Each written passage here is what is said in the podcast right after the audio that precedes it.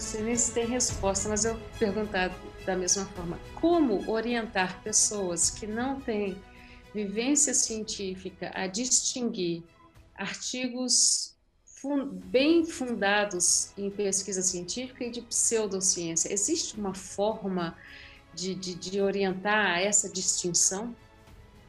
Olha, isso é muito difícil. Vou começar dando exemplo e vou dar o que eu penso. Há dois dias mesmo, recebi uma mensagem. A minha esposa recebeu uma mensagem, me mostrou pelo WhatsApp de um, uma, um membro da família dando os resultados de um médico, um médico do Rio Grande do Sul, que ah, diz que tem, esqueci o nome, um, no, um novo remédio que cura completamente uh, o Covid-19. Né? Uhum. Então, ela muito entusiasmada, passou por muita gente. E eu respondi, ela foi mandado no WhatsApp familiar. E eu pedi para minha esposa, eu mesmo fiz a resposta. Olha, você um resultado tão estupendo como esse, né, teria sido publicado numa revista científica. E ele não citou nenhuma revista científica quando ele tem publicado. Então, uh, vocês têm que prestar atenção nisso. Mas é claro, eles não têm acesso a essas coisas. Né? Eles não sabem como verificar. Né? E, na verdade, ontem, o, o, o, uh, esse médico começou a ser processado pela Sociedade Médica no Rio Grande do Sul. Resultado errado. Né? Então, a população não tem como fazer isso. Então, Primeiro tem uma resposta, que é a resposta, desculpe, quase é, um refrão que sempre se fala, mas tem que ser dito. Nós temos que melhorar a nossa educação. Isso não tem jeito. Isso, nossa educação básica tem que ser melhorada. Mas agora, como fazer agora, certo?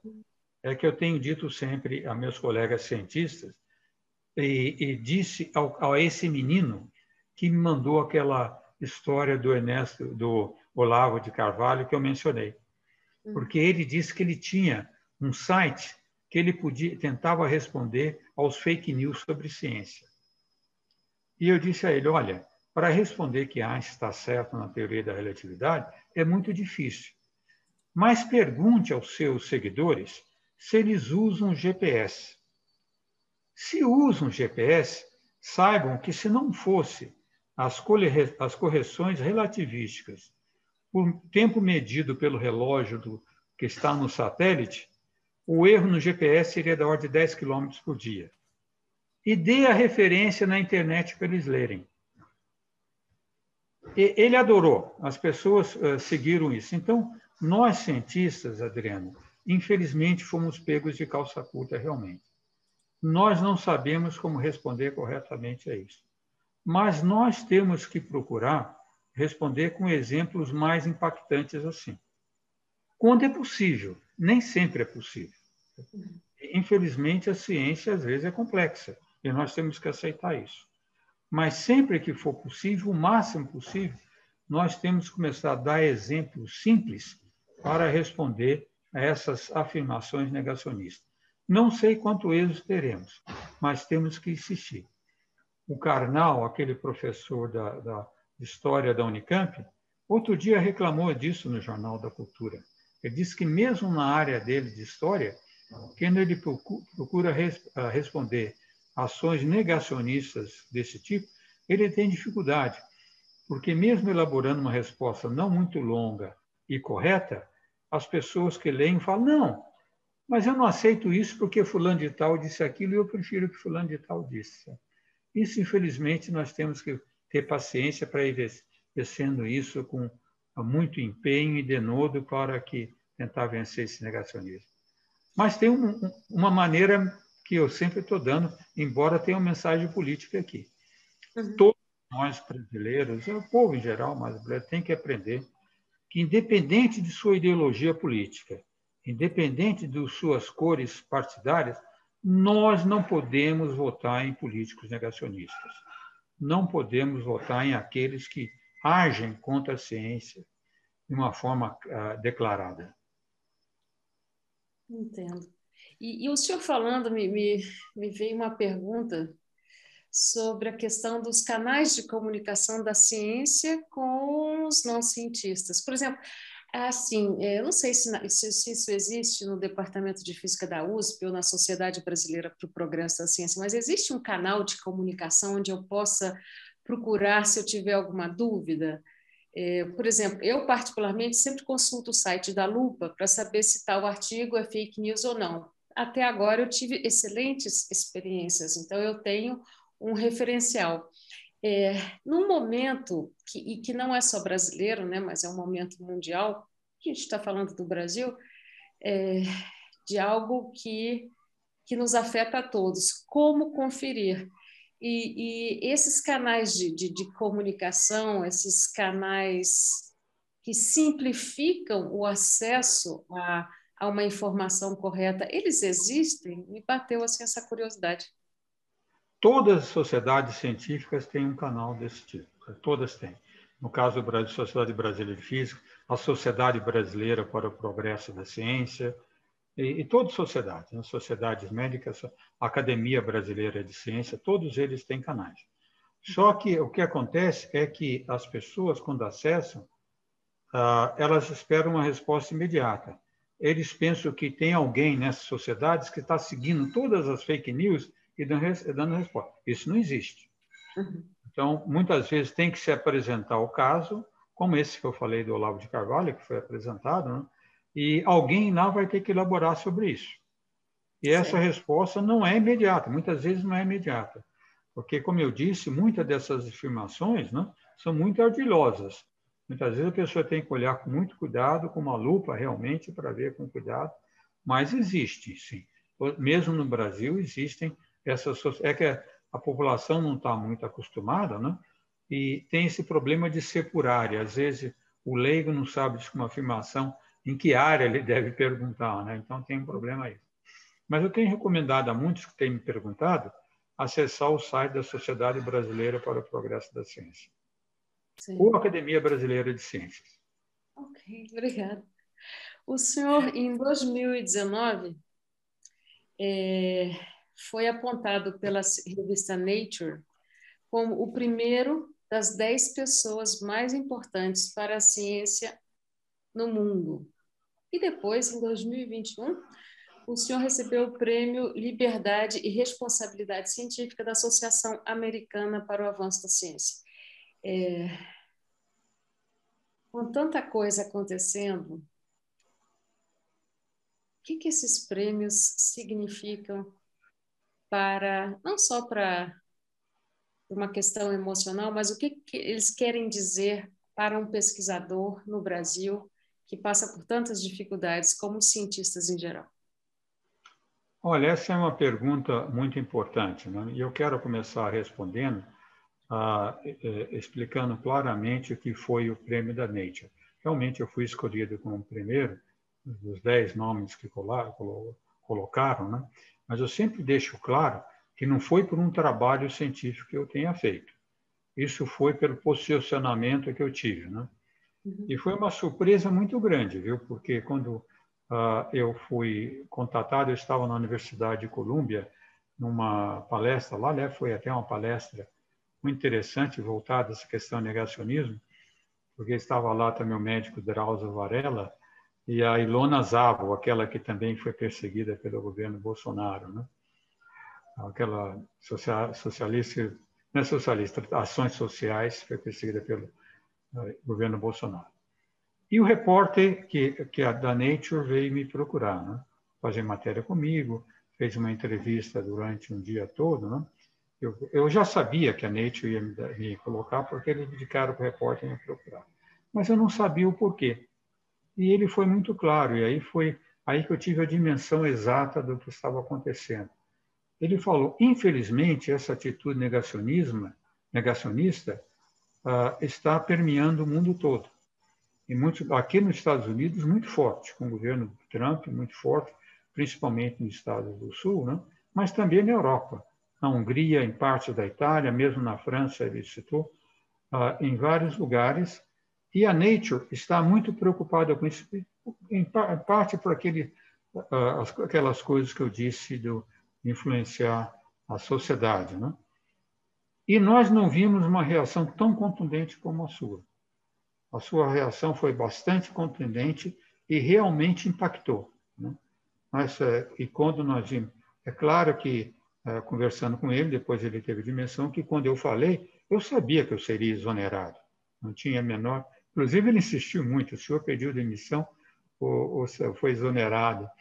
Aí eu, eu, eu respondi: I was fired. Para deixar bem claro o que eu estava sendo. Fui mandado embora mesmo. Né? Isso foi interessante, viu? Porque me deu uma dimensão de um problema que eu estava colocando mais voltado ao país, ao Brasil, me deu essa dimensão internacional que estava acontecendo, né? E a mesma coisa foi na direção do prêmio da, da AAAS que me deu esse prêmio agora. Eles também se comunicaram, inclusive eu gostei muito, eles usaram uma citação é, no prêmio que tá, publicaram de algo que eu falei no embate que eu tive com o ministro Ricardo Salles na Globo, né, logo depois de ser exonerado, em agosto de 2019. Que eu falei, nenhum líder de qualquer nação, não, todo líder de qualquer nação deve estar consciente que não existe autoridade acima da soberania da ciência quando se trata de questões científicas. Né? E eles gostaram muito dessa, dessa citação, usar, porque eles também enfrentam problemas, às vezes problemas menores, mas enfrentam problemas nessa direção. Né? Tivemos, hoje, hoje mesmo estava lendo, vou dar uma palestra, aula inaugural no Instituto de Física na USP, um pouco sobre isso, estava lendo um relatório de 2017 dos Estados Unidos. Cientistas de, de quatro agências federais americanas, né, inclusive o National Health Organization, reclamando de pressões acima dos cientistas para resultado contra resultados que estavam incomodando os seus superiores. Então se vê que principalmente os cientistas que trabalham às vezes para órgãos estatais sofrem isso. Eu não tinha muita dimensão disso, Adriana, porque eu sempre fui professor de universidade e quando eu trabalhei para o governo federal mais, eu fui, eu fui diretor, uma posição decisória, eu fui do Centro Brasileiro de Pesquisas Físicas, diretor durante sete anos, no Rio de Janeiro. Ele é uma instituição científica imbatível, né? que não sofre muitas pressões. Então, não via isso. Mas no INPE, realmente, eu vi isso daí claramente. E o INPE, antes de mim, já sofreu outras pressões. No governo Lula, sofreu pressão do governador Blairo Marge, também pela mesma razão, o resultado de desmatamento, que ele era contrário. E logo quando o INPE começou a produzir esses dados, em 1988, sofreu pressão do governo Sarney também. Então, os cientistas que trabalham nesses órgãos federais, que produzem resultados que têm impacto social, têm impacto para o governo, eles sofrem essas pressões. Não? E aí eles mencionaram que nunca tinham visto um cientista que trabalha nesses órgãos governamentais cujo seu emprego dependa, talvez, rebater de forma tão contundente como eu rebati. Então, isso foi muito importante, não só para mim, mas porque colocou o prestígio da ciência brasileira no cenário internacional. Não, os cientistas brasileiros não se dobram facilmente, mesmo sobre um governo autoritário. Professor, que prazer lhe ouvir, muito obrigada. Muito obrigada, muito obrigada. De nada. Satisfação falar com vocês. Eu gostaria, de, eu gostaria de falar uma coisinha para o professor. Professor, é, o que a gente vem percebendo em relação a, a, essas questões da ciência ou de qualquer outra área, né, que pode vir da ciência da história ou de qualquer outra área de conhecimento, é que as pessoas vêm sendo bombardeadas de maneira muito maliciosa e, e, e muito articulada, né? Hum. É, para pessoas que, que, apesar de terem à disposição esse mar de informações, porque o problema hoje é a curadoria da informação. Nós temos um mar de informações e você não sabe a qual você vai seguir. Então, você inunda de informações e aí o cidadão não sabe qual seguir. Então, é, os jornais hoje em dia fazem curadoria de informação, né? Porque aí você escolhe aonde que você pode ancorar. Mas é, o que eu venho percebendo, eu quero saber a sua percepção, é que como a gente está, cada dia que passa, com menos debates científicos, as pessoas não estão mais debatendo, porque elas estão mudando a perspectiva do debate pela perspectiva da opinião. Então, o senhor, que é um cientista, o senhor nos, nos vem com um fato, o senhor nos vem com um dado, o senhor nos vem com uma informação balizada. Mas como lidar com um cidadão que ele pega o seu fato, mas ele tem, ele transforma hoje o fato em opinião. Então ele pega a sua informação e aí ele fala não, mas eu, eu, eu não acho isso. Então a gente está vivendo uma época do achismo. E o próprio Trump começa muito isso mais recentemente, mas isso já vinha sendo feito na época de Franco. Franco é o cara que começa é, o termo cunhado de pós-modernidade, ou melhor, de pós-verdade, foi cunhado por Franco na época da, da, daquela questão da Espanha, quando ele estava com aquele problema bélico em que ele tomou e foi um ditador, e ele com, chamava os historiadores oficiais e dizia: Olha, faça essa versão oficial. Não, mas isso não é verdade, não interessa, é a versão oficial. Os historiadores lá na frente ficarão na dúvida. E aí a gente terá uma versão oficial que é a minha. Então ele aí eu falou, mas para que isso? Não, isso não é verdade. Ele disse, não, nós estamos criando a pós-verdade. Uhum. Bem, um grande discípulo disso é o Trump. Porque quando trazia os, os fatos para ele, ele dizia assim: olha que pergunta, e é o que o nosso presidente e vários outros no mundo vem fazendo. Who cares? Uhum. Né? E daí? Quem, quem se importa com a verdade? É, é, é, é um, um escárnio, é um desprezo pela informação que gera, que, que motiva a sua profissão de cientista e a minha de jornalista. Nós somos munidos por informações, pela observação. E como lidar? Há alguma saída para lidar com a opinião? Porque antigamente a opinião era solidificada né? num amálgama, a gente tentava fazer uma construção, alicerçar uma construção com dados.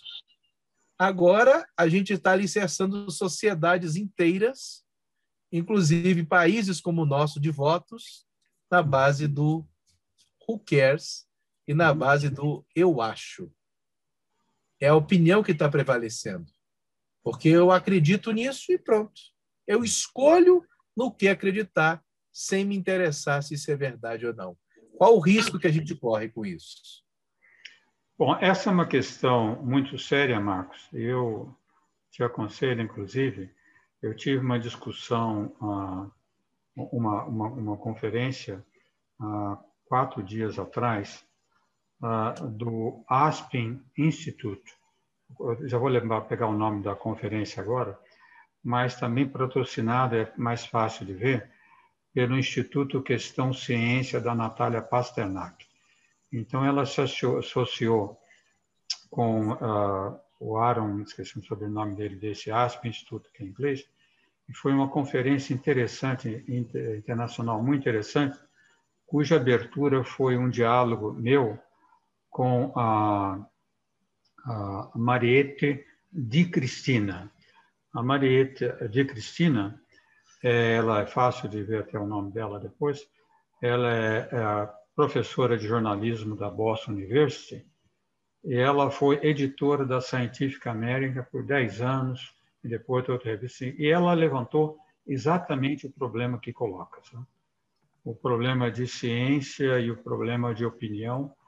E, e, e ela chama atenção de, da, da, do, a, da piora dessa, desse, desse problema, dessa diversidade, de colocar opiniões contra resultados científicos, ou, ou opiniões contra, vamos colocar científicos, contra resultados sedimentados em, em resultados sólidos, né?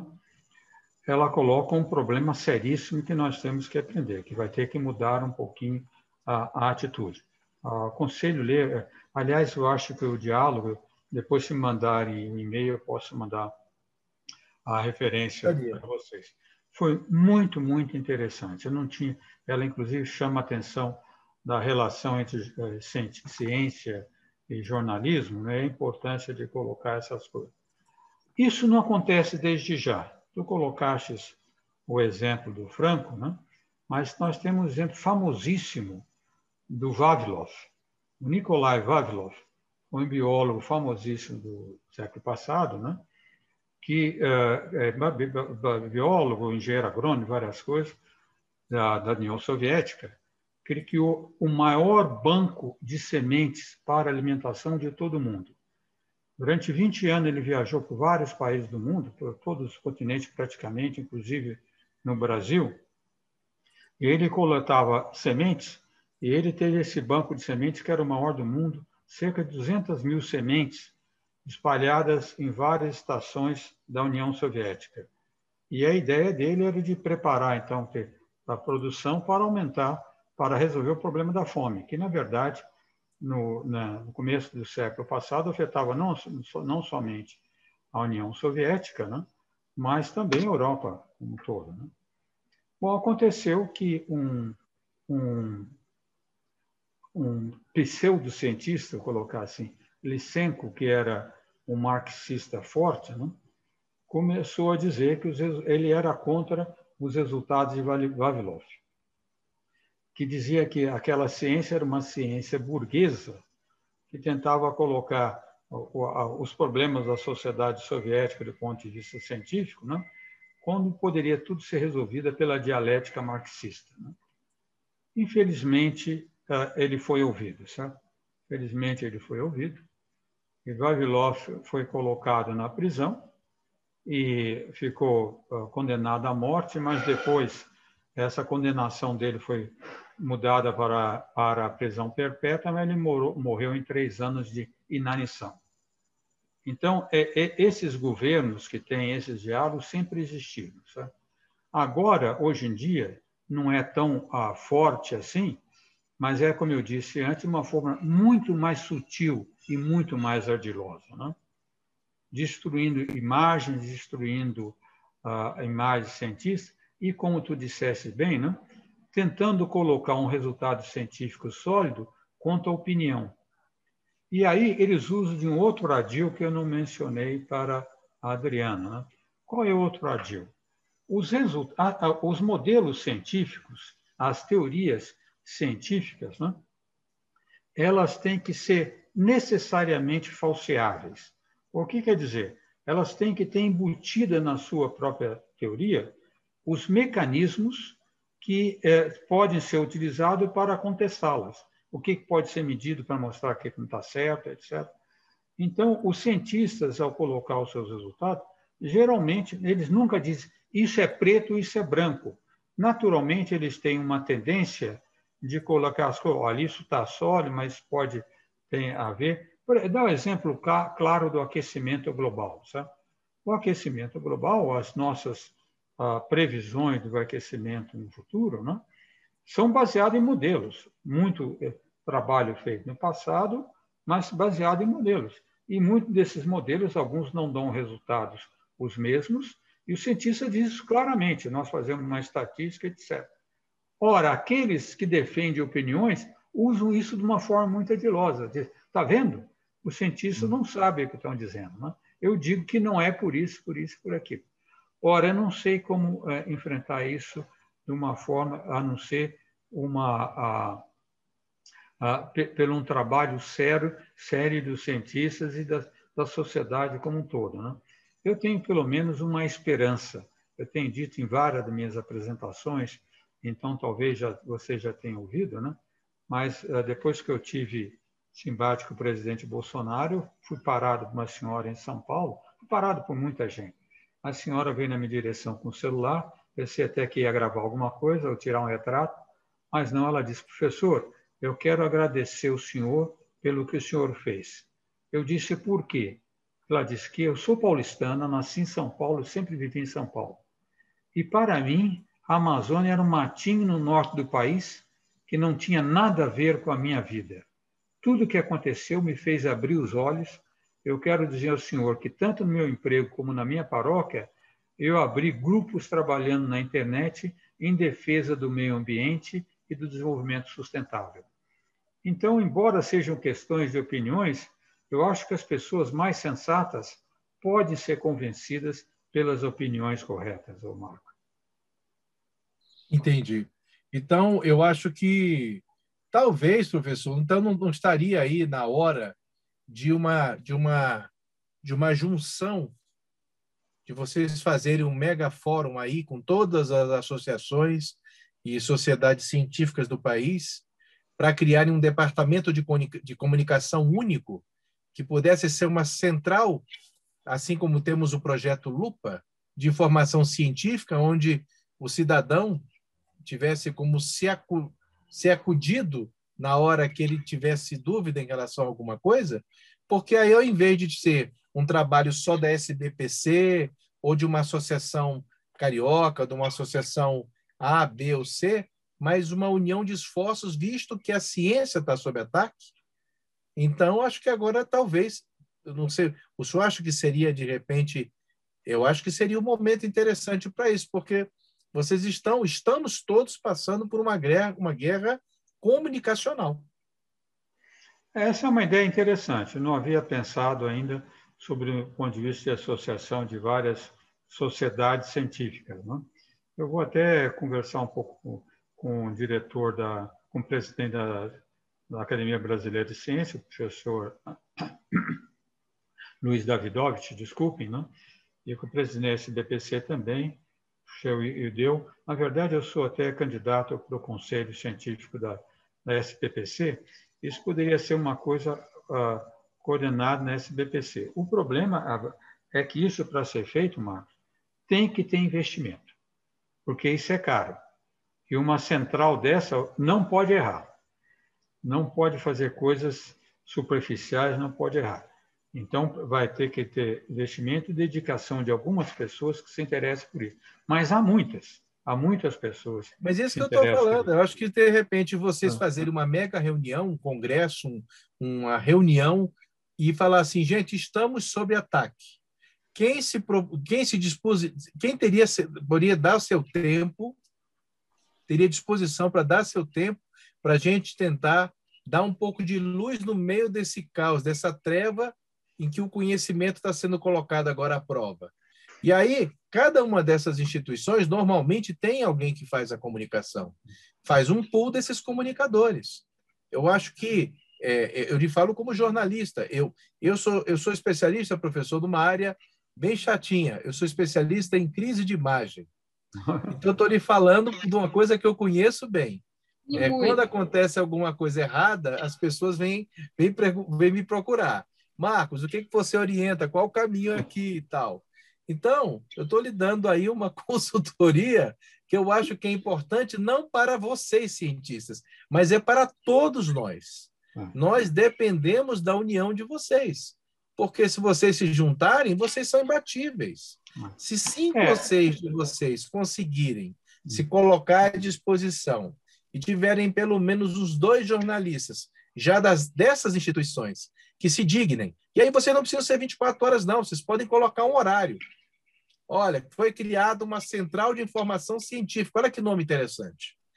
Isso todos os veículos do Brasil dariam.